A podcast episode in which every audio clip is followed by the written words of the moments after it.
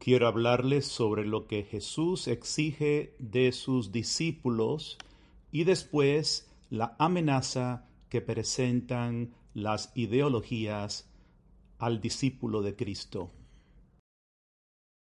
Quiero consagrar esta reflexión al corazón inmaculado de María, que nos inspira a todos la valentía de estar fiel al pie de la cruz. Madre, como hiciste con San Juan, llévanos a Cristo. Amén. Amén. Amén. Pues reflexionando sobre la palabra de Dios en la liturgia esta semana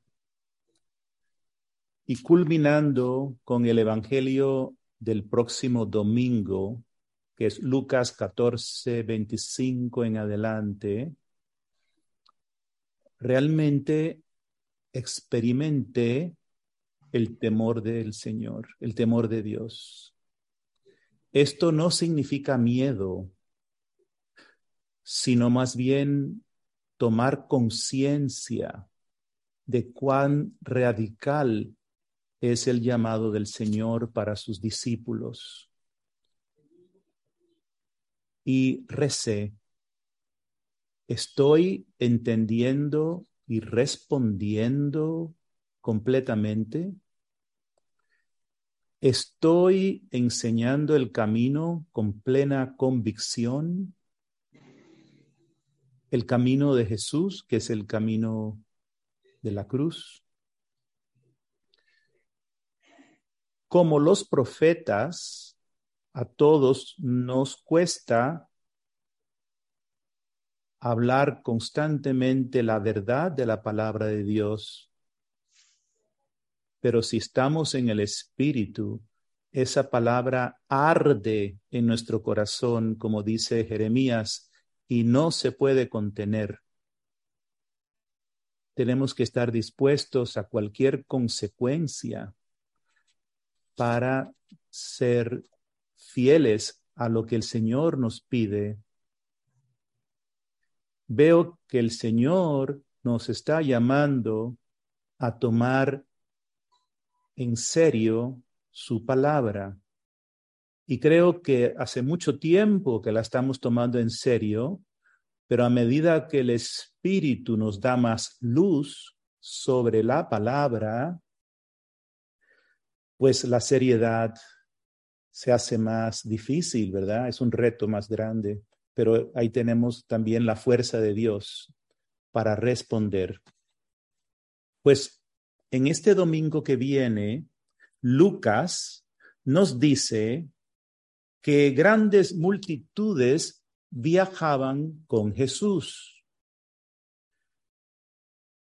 Ellos estaban llenos de expectativas que Jesús entraría en Jerusalén, restauraría el reino de David.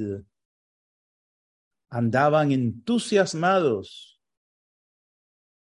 De pronto Jesús se tornó hacia ellos y fue un momento duro y decisivo porque les dice, si alguno viene a mí sin aborrecer a su padre y a su madre, a sus hijos y a sus hermanos y hermanas, y aún a su propia vida, no puede ser mi discípulo. El que no carga su propia cruz y viene en pos de mí, no puede ser mi discípulo. ¿Qué significa odiar en este contexto? El Señor nos manda a odiar la forma en que antes nos relacionábamos aún dentro de la familia. Porque esa forma nuestra por nuestra naturaleza caída, está contaminada con amor propio, expectativas sobre otros y realmente falta mucho el amor. Esta forma de relacionarnos entre seres humanos, aún padres y madres, hermanos, hermanas, el Señor la quiere reemplazar. Que comencemos a amar como Jesús ama a su Padre. Y como Jesús ama a todos entonces. O sea, poniendo la absoluta prioridad en Dios. Solo así puede un esposo amar con pureza a su esposa hijos, hermanos, hermanas. ¿Y cómo se hace esto? ¿Cómo se lleva a cabo este cambio radical de amar con amor divino, humano también, aún a las personas más cercanas y a los enemigos también? Jesús lo dice entonces, el que no carga con su propia cruz y viene en pos de mí, no puede ser mi discípulo. Solo eligiendo amar como Jesús, o sea, dispuesto por amor a abrazar la cruz Continuamente ocurren situaciones entre las personas con que nos relacionamos que nos cuesta. Tenemos que morir a nosotros mismos y actuar en Cristo para ser sus discípulos. Cuando Jesús dice que hay que negarse a sí mismo y tomar la cruz, esto, estas palabras se pierden para nosotros porque estamos acostumbrados a llevar la cruz, a verla en nuestras casas, en las iglesias. Se nos ha hecho una, un signo muy familiar. Pero este lenguaje era absolutamente impactante para los judíos que estaban siguiendo a Jesús. Para ellos era culturalmente directo que la cruz es un instrumento de ejecución y tortura, mucho peor que la silla eléctrica. Se hacía de la víctima un espectáculo de muerte agonizante para infundir miedo. Los romanos eran expertos en someter por el miedo. Los judíos además odiaban la cruz porque en Deuteronomio 21-22 se adjunta una maldición a cualquiera que muera en un madero. Para los judíos, morir crucificado era una maldición de Dios. Los romanos, para maximizar el dolor y la humillación, obligaban al condenado a llevar su propia cruz al lugar de ejecución por lo que llevar la propia cruz, como dice Jesús, significa que estabas en el corredor de la muerte. Tu destino estaba sellado como víctima, sin apelación. A los ojos de los judíos, ser crucificado es ser totalmente derrotado por el enemigo.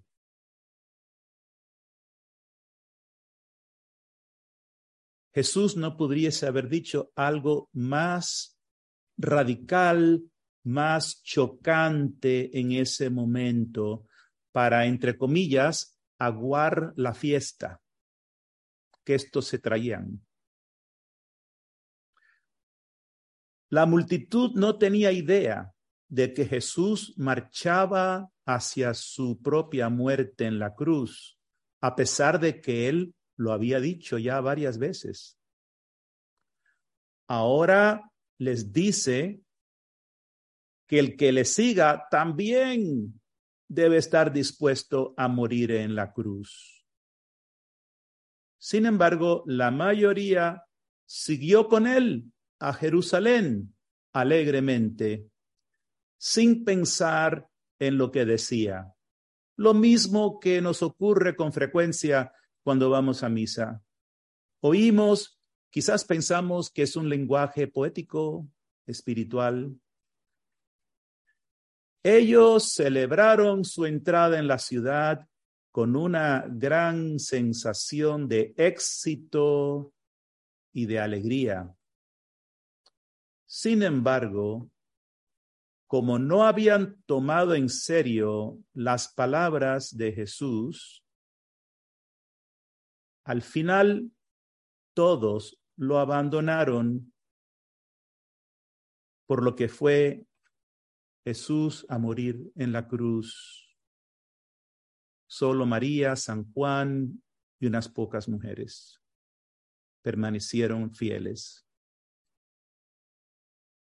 va a requerir esa valentía, esa pureza de corazón y van a ser otra vez muy pocos.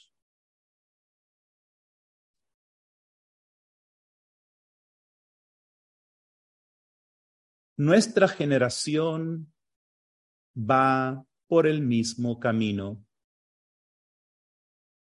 Luego, en el mismo evangelio que tendremos el domingo próximo, Jesús dice algo que de pronto no lo conectamos bien con lo que antecede.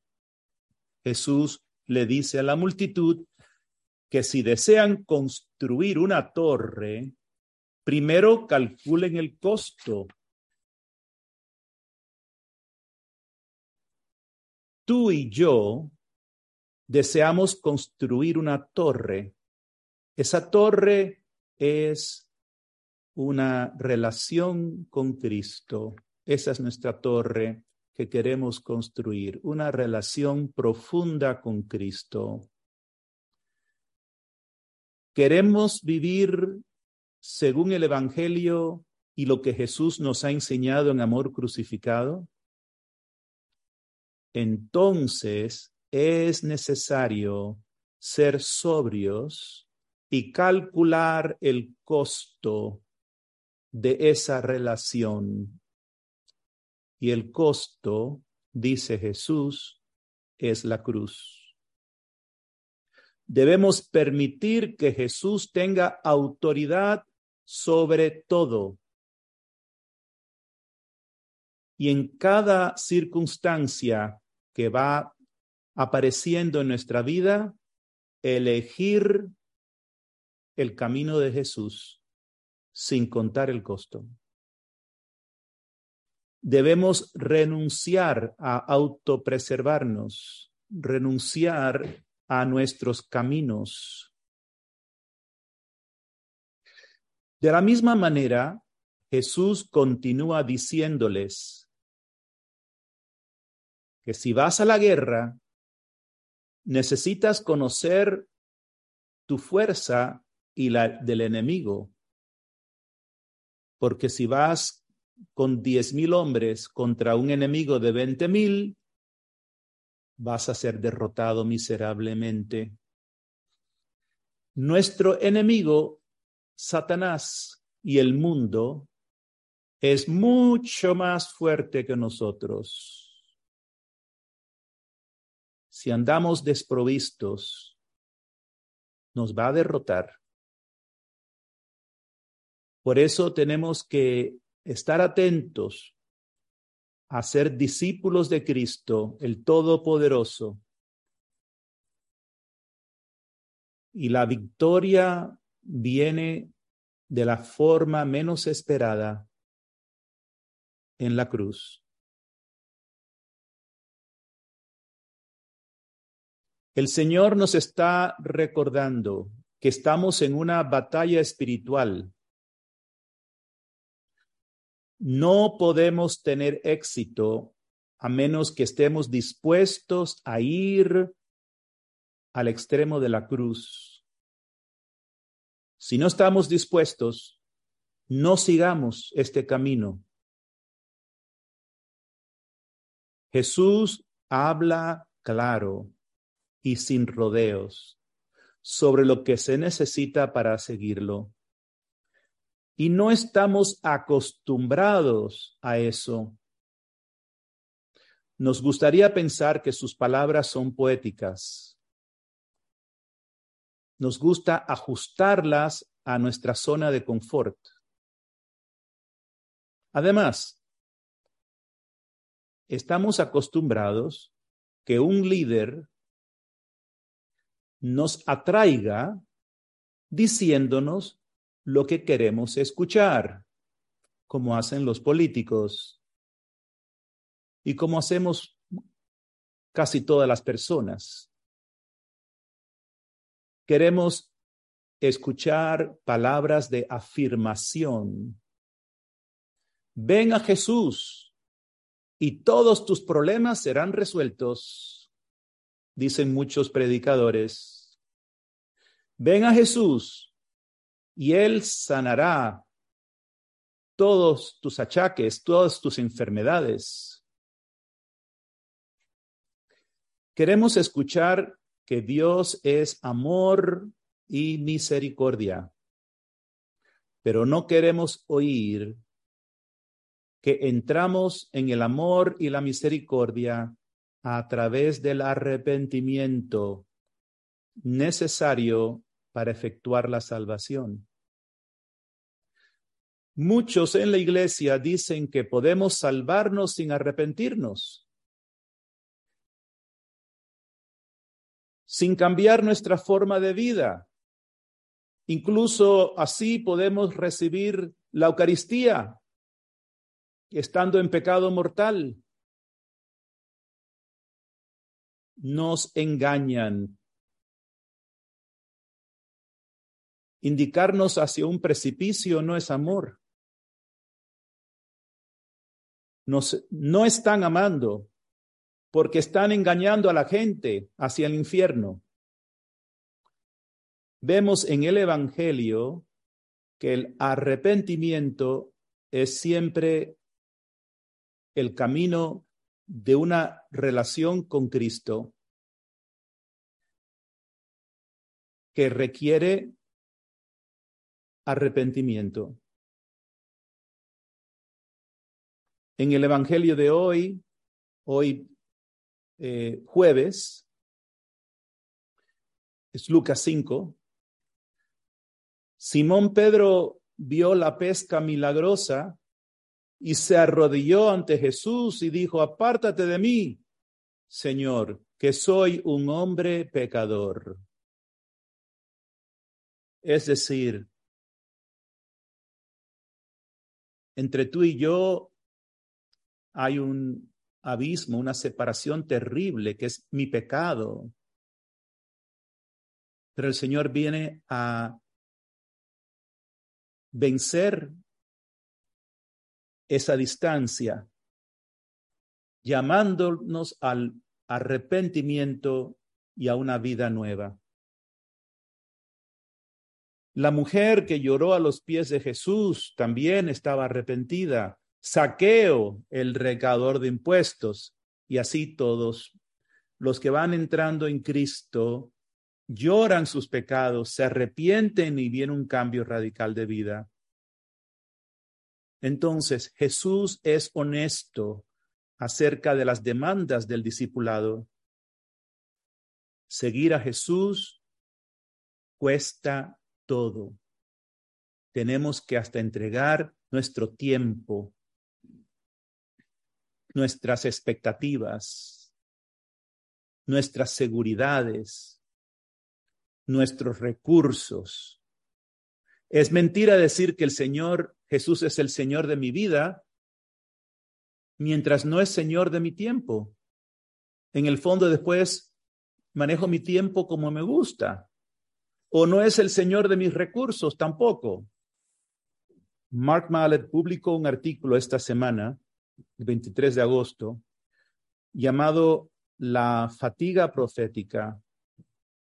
Dice él en este artículo, ha estado recibiendo muchos correos de personas quejándose porque no quieren oír más sobre los desafíos de nuestro tiempo. Están abrumados. Dicen que es negativo hablar de estas cosas. Como la multitud que sigue a Jesús, no quieren oír hablar ya más de la cruz. El Señor nos ha dado en amor crucificado el don de la comunidad. Y en verdad es necesario que cada uno de nosotros tome en cuenta la llamada y decida.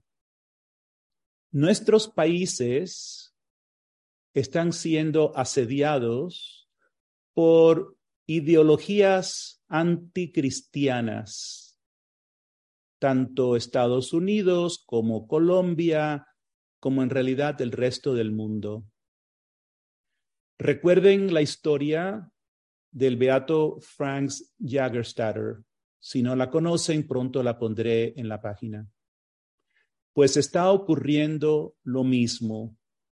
Él vivió durante el tiempo de los nazis una ideología engañosa que causó una psicosis colectiva y la gente, las multitudes, incluso los cristianos, lo aclamaban como si fuera un Mesías. Aquí se ve la capacidad satánica de influenciar a países completos y llevarlos como los cerdos del Evangelio al precipicio. Estas ideologías están engañando a nuestro pueblo y consideran que el cristianismo es necedad. En realidad, estas ideologías no tienen problema con los cristianos que se someten a ellas y que falsifican su propia identidad. Muchos seguirán las ideologías de esta manera sin darse cuenta que han abandonado los principios fundamentales de su fe.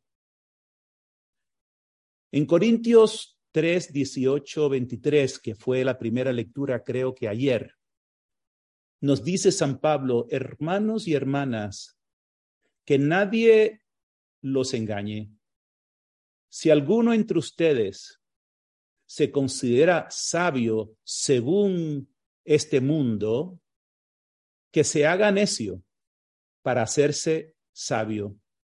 Porque la sabiduría de este mundo es necedad en los ojos de Dios. ¿Entendimos eso? La sabiduría de este mundo, que es lo que está hoy en día en las universidades, en las escuelas, en los medios de comunicación, es necedad. Y nos están engañando. Y no se puede estar con las dos a la vez. O seguimos las ideologías del mundo o seguimos a Cristo. Lamentablemente, como en el tiempo de los nazis, multitudes de cristianos están en esa necedad, con las mismas mentiras, el aborto, la confusión de géneros que lleva hasta a mutilar a niños y niñas de 13 años de edad, como se está haciendo en Estados Unidos, cirugías irreversibles con el pretexto de que están afirmando su sexualidad. Esto ya se está viendo también en Colombia, en países de Latinoamérica, que supuestamente son católicos. Pero hay algunas mentiras que las van adaptando según al país, según su cultura, según su historia. Y siempre son cosas que las dicen engañando, usando virtudes como la justicia, libertad, igualdad. De esta manera van actuando en lo opuesto a estas virtudes. Hablan de los pobres, de los derechos de la mujer. Todo cristiano debe de estar a favor de los pobres, ciertamente. Y muchas veces no lo hemos hecho. Igual debemos de respetar los derechos de la mujer, porque tiene la misma dignidad que el hombre. Esto es maravilloso. Pero esas palabras, cuando ellos la utilizan, es para cubrir otras intenciones. En Colombia, por ejemplo, los indígenas que han sido marginados, explotados, Dios sabe cuántas injusticias. Perfecta oportunidad para los ideólogos de utilizar una justa causa, de que los indígenas se les respete y tengan todos los derechos como cualquier ciudadano del país, pero en vez utilizarlos para lograr caos y revolución. Lo mismo que hicieron en Cuba, lo mismo que hicieron en Nicaragua, lo mismo que hicieron en Venezuela. Pero nadie excarmienta por cabeza ajena.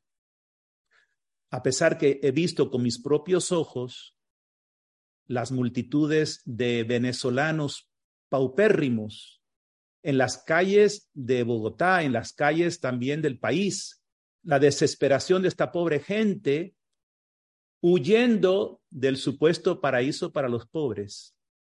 Una vez que hemos sido captivados por la ideología, las mentiras nos van cegando y en vez de buscar la verdad, buscamos defender la ideología a todo costo. Ignoramos entonces el mal objetivo que están haciendo o lo justificamos como un mal necesario para obtener los ideales de la ideología. Estemos claros que la Iglesia Católica enseña que el fin no justifica los medios. Secuestrar, asesinar, robar, son pecados mortales. No se justifica.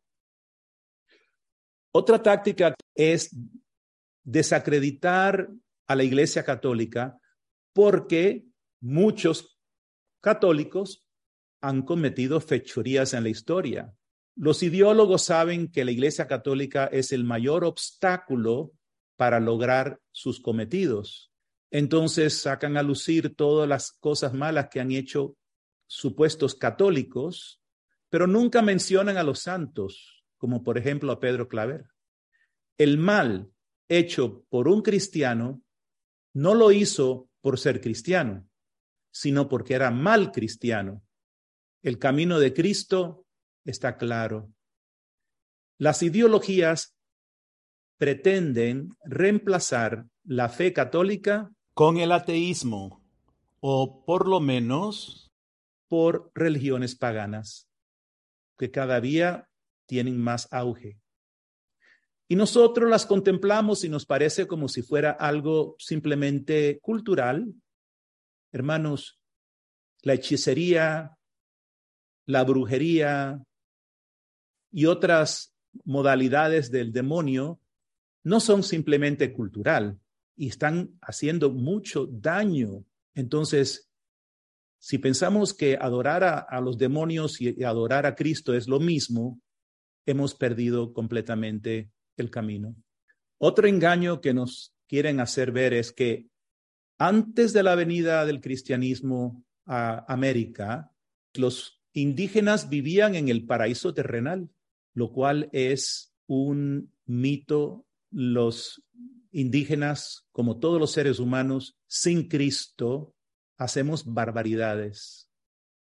de matanzas, de genocidios.